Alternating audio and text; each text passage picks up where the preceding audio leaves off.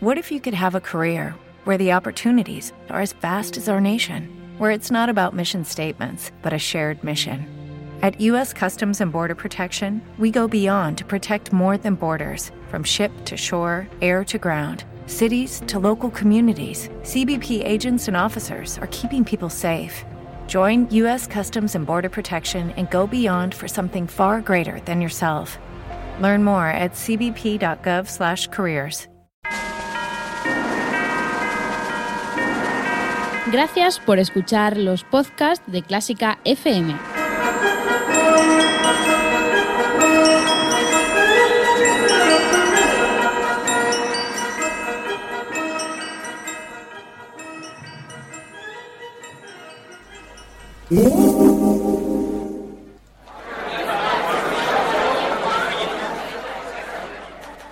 Comienza Voz y Salud.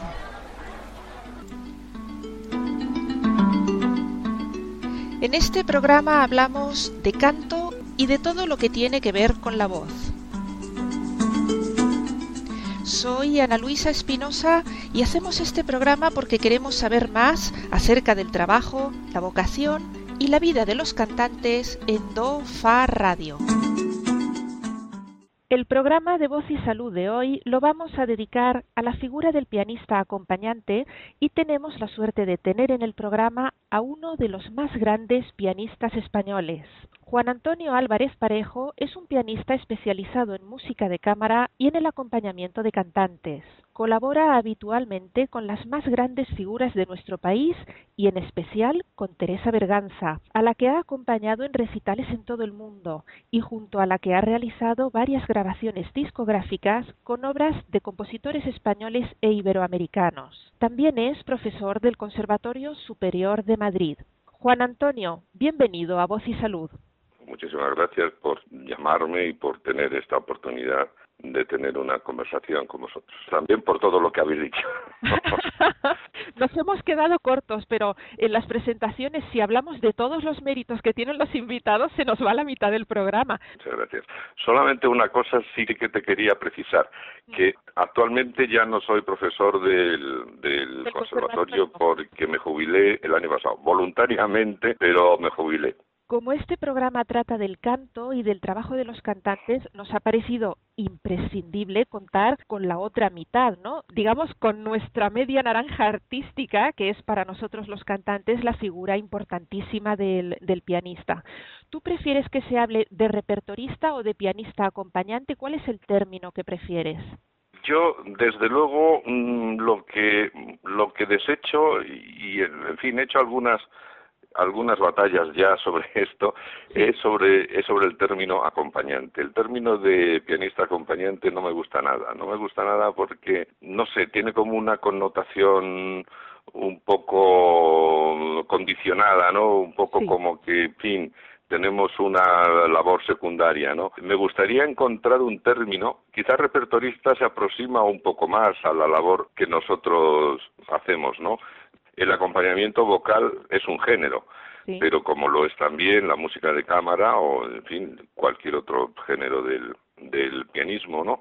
Pero eso del pianista acompañante tiene una connotación un tanto un tanto secundaria y quizás tanto el público como los mismos músicos tienen un concepto un poco equivocado y yo creo que la culpa la tiene la palabra.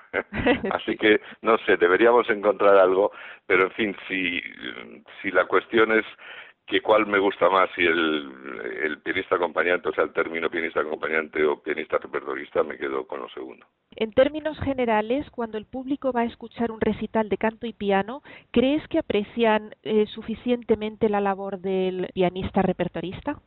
Posiblemente no. Quizás el público muy acostumbrado, en fin, que pudiéramos definirlo como un público entendido, como un público acostumbrado a, a este tipo de conciertos, supongo que nos estamos refiriendo siempre, en fin, a un concierto original de, de canción y piano, ¿verdad? Quizás ellos sí, pero mm, para el público en, en general yo, yo creo que no se percibe suficientemente bien más que la importancia de la labor. Lo mismo que decía antes que no me gustaba el término acompañante para eh, definir al pianista que trabaja en este género, tampoco me gusta la idea de que el piano está acompañando y, y, de, y, de, que realmente lo único o lo más importante que se está haciendo en ese, en ese concierto es la voz.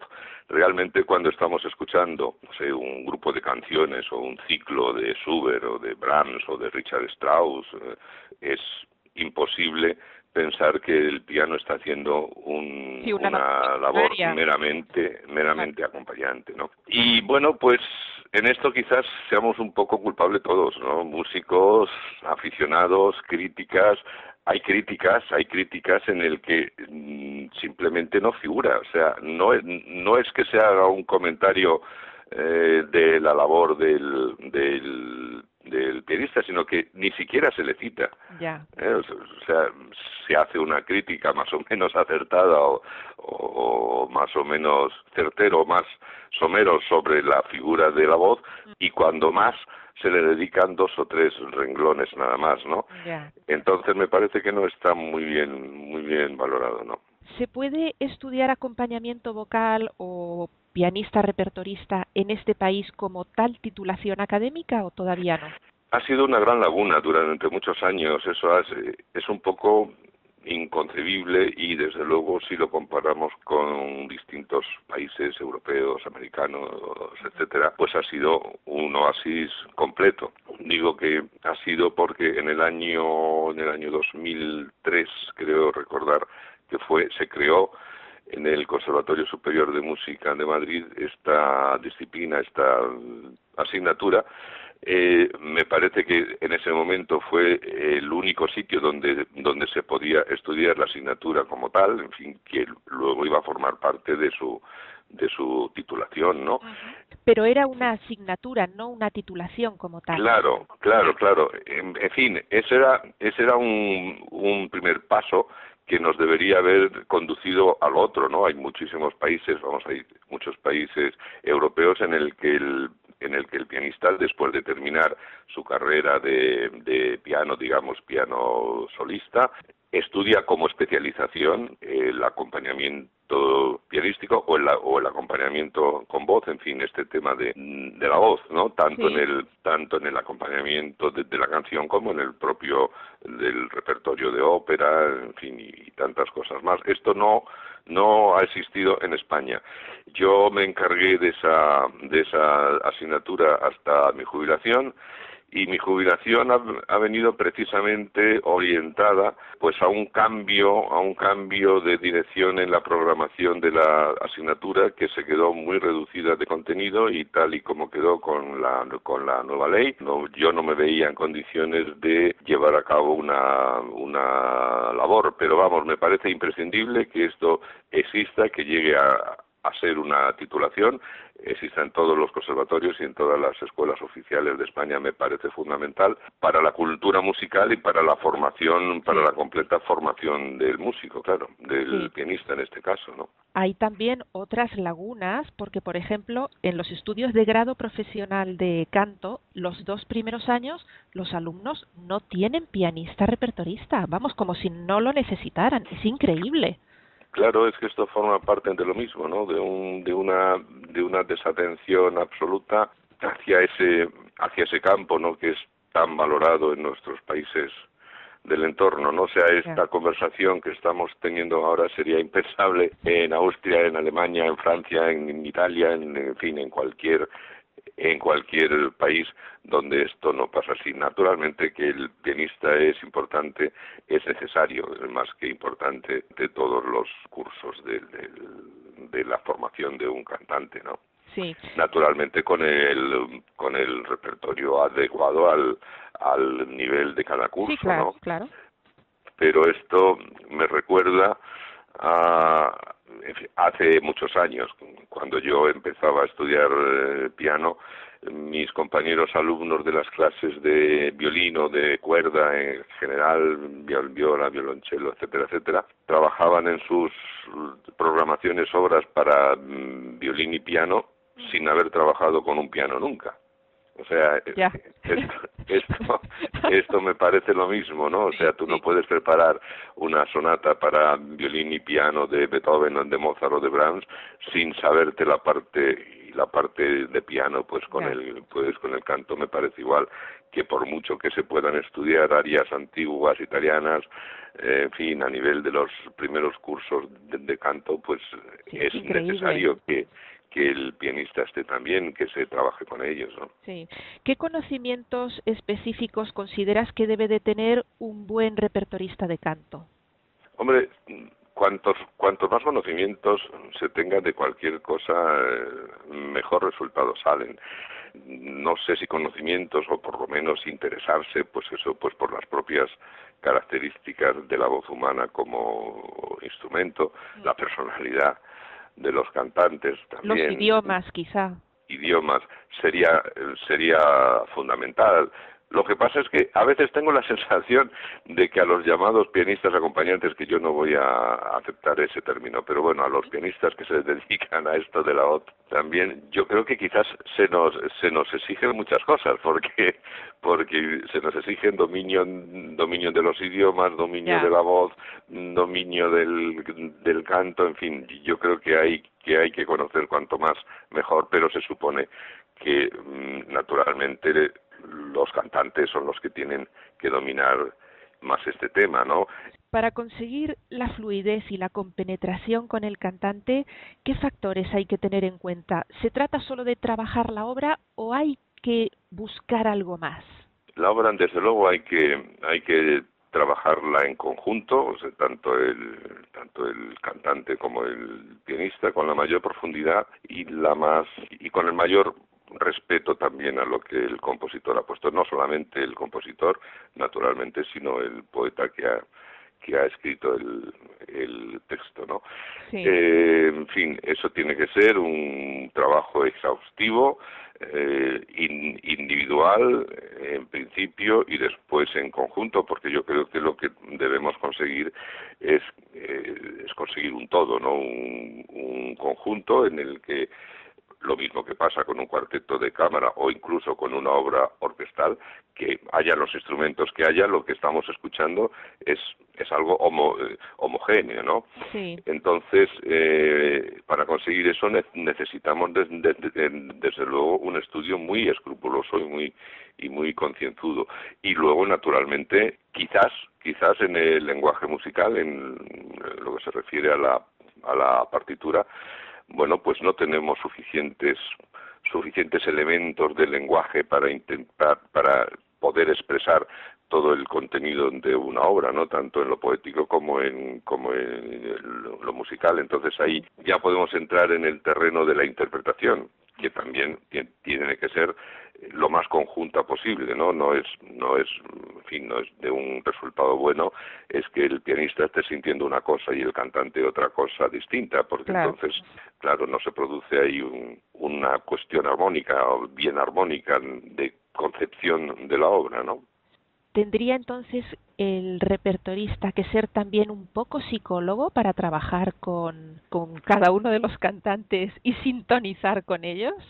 Vendría bien, vendría bien el naturalmente que el, el, instrumento de los cantantes es el más hermoso que hay y también el, más difícil porque es un instrumento que claro tú tienes que fabricar el, el sonido no un, violinista un pianista tiene tiene los sonidos en el, en el instrumento, no tiene que fabricar nada, naturalmente luego tiene que tener una técnica suficiente para poder hacer las cosas bien, pero claro, la voz es un instrumento muy delicado en el que eh, va a ser afectado pues por muchas cosas y por muchas circunstancias que no tienen que ver únicamente con el eh, instrumento, ¿no? Las emociones, las, el, bueno, el, el momento personal, de, cada uno, de la personalidad de cada uno, va a estar también en esa voz, ¿no? sea, eh, eh, en fin, una voz es tan personal como la propia,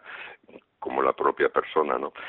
Entonces, en ese sentido, bueno, pues cada cantante tiene su personalidad que mm, después lo va a reflejar en, en su profesión y el y el pianista tiene que tener esas dotes de, de comprensión de lo que de la personalidad con la que tienes que trabajar. Sí, es que... Entonces, vendría bien también añadir a todas esas cosas que se le piden a los pianistas que también sean un poquito psicólogos, ¿no? Algo tendremos que pedir a los cantantes a cambio, ¿eh? Eso era lo que, lo que te iba a preguntar. Nosotros a los pianistas les pedimos y les pedimos, a veces pienso, de verdad que les pedimos demasiado y sin embargo no, no nos planteamos eh, los propios cantantes ese trabajo a la inversa oye, ¿en qué tengo que adaptarme yo también al, al pianista que me, que me acompaña? Porque, porque también sería algo que deberíamos pensar los cantantes, ¿no? Que parece que estamos nada más que pidiendo y pidiendo.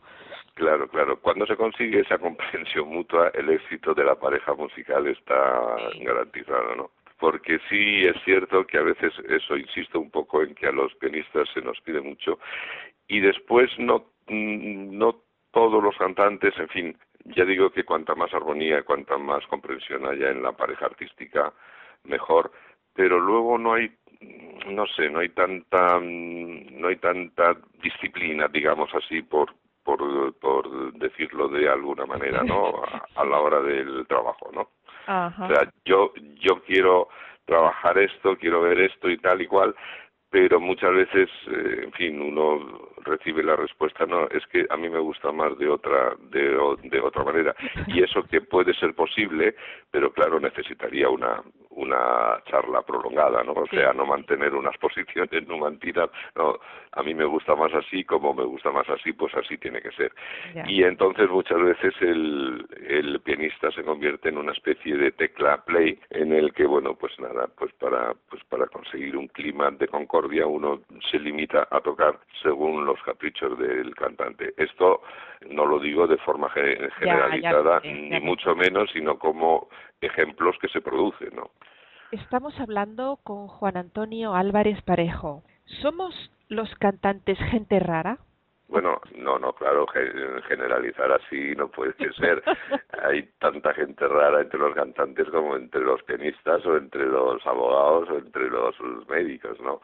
No, no. Lo que sí es cierto es, es que la propia naturaleza del instrumento hace, en fin, bueno, pues, pues que, que se tenga que pensar y que se tenga que tener muy en presente circunstancias que no tienen quizás otros otros, instrumentistas u otras profesiones y entonces como que resaltan más, ¿no? Sí que son muy conocidas, históricamente conocidas, bueno, pues pues, pues eso, las manías, las rarezas, los cuidados a veces excesivos, pero es que cada cantante es una persona y cada persona tiene un instrumento y, y, y no son iguales y unos necesitan unos cuidados especiales, otros menos, entonces, bueno, se puede dar eso que podemos llamar en que son raros, pero ya le digo que no serán más raros que los pianistas o los directores de orquesta o los gerentes de teatro, ¿no? Que también tienen lo suyo.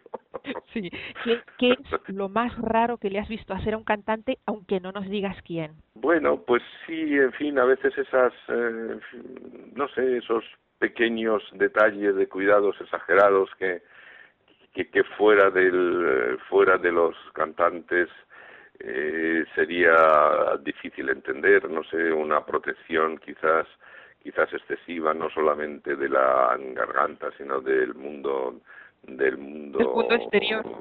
externo no no sé pues para que no entre el mínimo resquicio de luz en una habitación y se pueda descansar mejor para que al día siguiente la, la, voz esté estupenda entonces bueno pues no sé cerrar cualquier resquicio de luz de una habitación de un hotel con unos paños negros y viajar con unos paños negros enormes por todo el mundo, ¿no?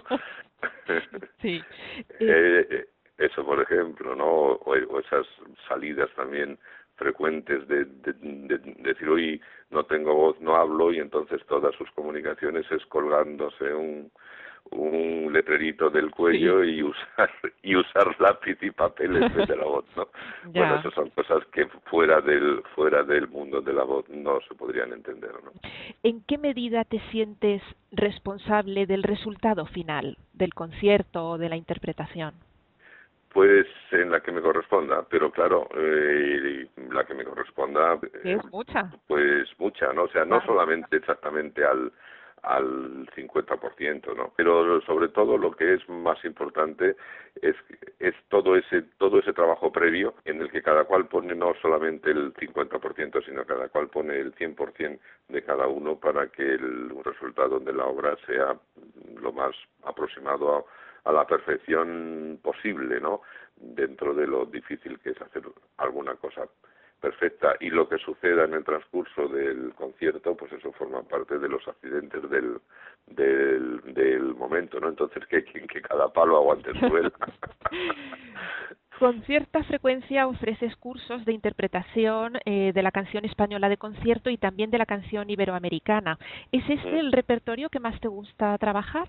Pues no lo sé si es el... No, no, en fin, a uno le a uno le clasifican en un determinado sitio y ahí y ahí que se queda no sí que me gusta mucho desde luego que me gusta mucho la música española y la música latinoamericana es decir la música en español, pero porque me siento muy identificado pues tanto con la poesía como con la música, como con el estilo, ¿no? En fin, naturalmente no no no rechazo ni mucho menos el hacer un curso sobre eh, sobre lira alemán o sobre canción francesa, ¿no? Pero vamos, sí sí me siento muy a gusto y muy cómodo en el en el terreno de la música española o la música en español que tanto hay que decir, que tanto hay que decir porque, en fin, no quisiera exagerar mucho, pero quizás la música española no es tan valorada en España o la música de los compositores españoles y latinoamericana no es tan valorada como otros. No, no, no voy a caer en la comparación si es mejor Schubert que Falla o Brahms que Granados, en fin, no se trata de comparar nada, pero sí que está como en una, como en una segunda fila eh, que en fin a mí me gustaría defender yo creo que lo que tenemos que hacer es defenderla bien interpretarla bien y estudiarla con la misma con el mismo cariño y con el mismo cuidado que un que un de Brahms o que una canción de Foré no en eso sí quiero ser en fin lo más lo más combativo posible en en fin más que en considerarme un especialista que en fin odio de la odio la palabra especialista, pero sí. me gustaría ser un defensor, un defensor, un defensor a ultranza en ese sentido de la, de la música española que yo creo que merece ser mejor atendida. Estoy absolutamente de acuerdo con, con lo que acabas de decir y además es algo que los invitados de este programa, conforme han ido pasando, es algo con lo que han estado de acuerdo también, con este mismo criterio y con esto que tú acabas de, de apuntar. Lo que sí me gustaría es que el criterio este fuera compartido por por todos los profesionales, o sea, claro. por todos los que los intérpretes que nos tenemos que mm. encargar de defender esto, porque una cosa es la teoría y otra es que en el momento de la práctica pues mantengamos esta idea, ¿no? Sí, y por los programadores también. También, también. Pasa lo mismo con los con los géneros teatrales, ¿no? Naturalmente que la ópera es un es un género grandioso y un género universal en el que bueno en el que han escrito los más grandes genios de la de la música, pero mm, la zarzuela es nuestro género, es nuestro género y, y yo creo que lo mismo que pasa con la canción española deberíamos tratarla eso con mayor cuidado y con mayor cariño para que para que no termine perdiéndose porque en fin yo no soy muy optimista de aquí a 20 años. Estoy percibiendo cada vez con más disgusto el, el mal tratamiento que se le está haciendo a la, a la zarzuela en muchos, en muchos sentidos, ¿no?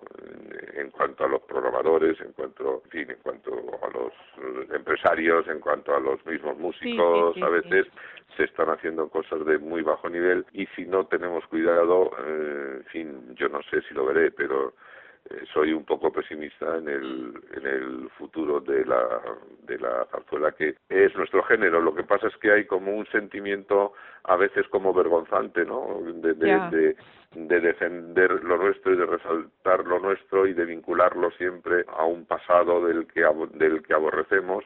Y, en fin, yo creo que deberíamos eh, desvestirlo de, de, todo eso y resaltar la música que hay y los músicos que hay en, en este género, que es el nuestro, como la opereta es el de los austriacos y fíjese usted la, el, el tratamiento y la importancia que les dan, ¿no? ¿Te parece que los intérpretes deben centrarse en un repertorio concreto y hacerse especialistas en ese área o por el contrario es, más enriquecedor hacer de todo un poco? Yo soy yo soy más partidario de, lo segundo. Yo, en fin, si lo que entendemos como especialidad eh, fuera de en realidad en, realidad una especialidad, a mí en cualquier caso me parece una cierta una cierta limitación y muchas veces encontramos especialidades en algo que lo que pasa es que o no quieren o no pueden abordar otros otros géneros, ¿no? Me parece que para ser especialista de algo hay que dedicarse en cuerpo y alma a eso y por otra parte desde un punto de vista del intérprete rechazar la posibilidad de ampliar el abanico musical, no sé, a un aspecto concreto, a un aspecto que podemos, o a un periodo o a un estilo, que lo pudiéramos clasificar dentro de la especialidad. No sé no me parece no me parece tan interesante. Lo que sí sería aconsejable es que ese rigor que pueden dedicarle a la, a la especialidad eh, se lo dediquen a un marco lo más variado posible. La música es muy amplia muy extensa eh, muy bonita hay unas obras maravillosas unos autores geniales y me parecería una pena alejarse de ellos en defensa de una especialización o una especialidad que, bueno, me, me parece un poco discutible eso.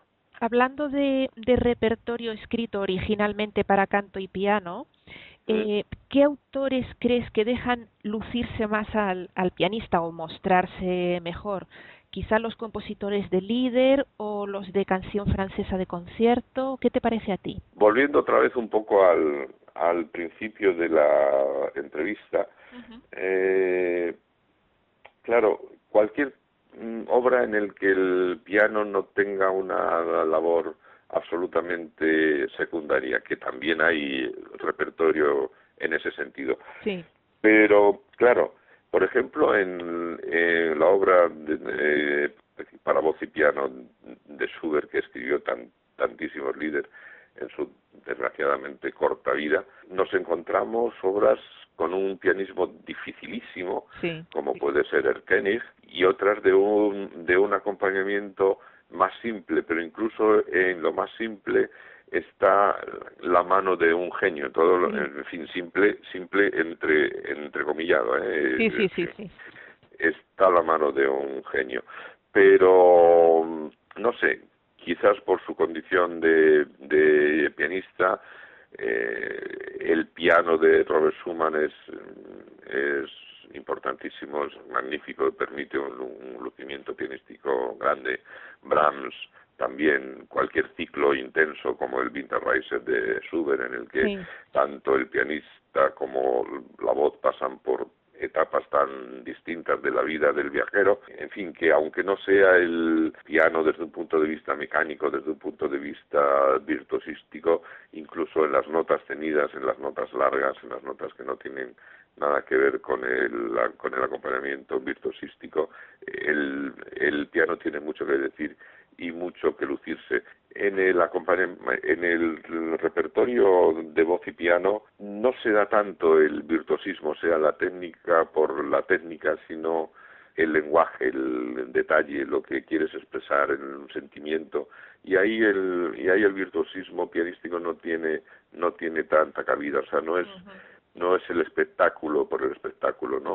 Sino sino la interpretación de un pasaje en el que bueno estamos mm, mostrando un drama o en fin una circunstancia en el que el pianismo tiene una importancia capital pero pero no creo que nunca desde un punto de vista de, lucimiento en cuanto a la técnica no Tú tienes una amplísima discografía. ¿Te agradan las grabaciones en directo o prefieres que el concierto en directo sea solo concierto y que la grabación se haga en estudio aparte y sea solo grabación? En el concierto directo tienes el tienes el riesgo del del momento, ¿no? Del accidente, de lo que pueda ocurrir en un determinado momento. También tienes esa respuesta, o sea, esa esa comunicación con el con el público que cuando se consigue realmente se consigue algo mágico no claro eh, cuando ves que o sea cuando participas eso es eso es una cosa que está que está en el ambiente y cuando sientes que el público también forma parte de lo que de lo que estamos haciendo no pero tiene ese riesgo que mm, naturalmente no existe cuando vas a hacer un, un, un disco puramente un disco en un estudio de grabación en el que tienes la posibilidad de rectificar, de corregir, de cortar, de en ese sentido es algo mucho más frío porque te falta ese contacto con el público y esa sensación esa sensación de que estás cantando para alguien y no para unos micros, pero también a cambio de eso, claro, pues te pues te asegura una mayor perfección a la hora de dejar algo que puede ser utilizado en, cualquier momento y, en, y para cualquier público, ¿no? ¿Vas a ofrecer algún curso dentro de poco que podamos informar a los oyentes? En la tercera semana de mayo, creo que creo recordar que es del 20 al 23 de mayo, un curso precisamente de música española y latinoamericana, tanto para pianistas como para cantantes en la Universidad de Alcalá de Henares, en los uh, cursos de la Universidad de, de Alcalá de Henares. Pues muchísimas gracias, Juan Antonio Álvarez Parejo, por haber atendido la llamada de nuestro programa y un abrazo muy fuerte y felicidades por tu carrera. Muchísimas gracias por todo. Un abrazo para ti también y para todos los oyentes. Muchas gracias. Recuerden que pueden ponerse en contacto con Voz y Salud a través de la web dofaradio.blogspot.com y en Facebook a través de nuestro perfil Dofa Radio, página oficial. Queridos oyentes, esto es todo por hoy. Si les interesa el mundo del canto, de la voz y de los cantantes, les espero en Dofa Radio en un próximo programa de Voz y Salud.